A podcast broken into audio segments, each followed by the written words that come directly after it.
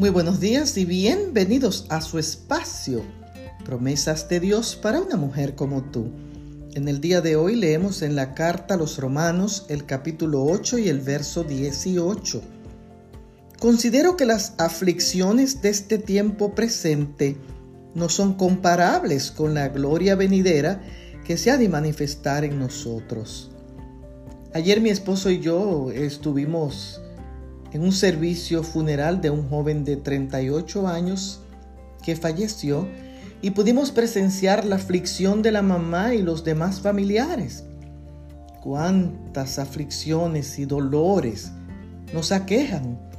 El enemigo nos ha traído desgracia y muerte, pero a pesar de eso, no perdemos las esperanzas porque en cualquier momento Dios acabará con el sufrimiento porque Él tiene una mansión preparada para que descansemos y juntos como familia le adoremos.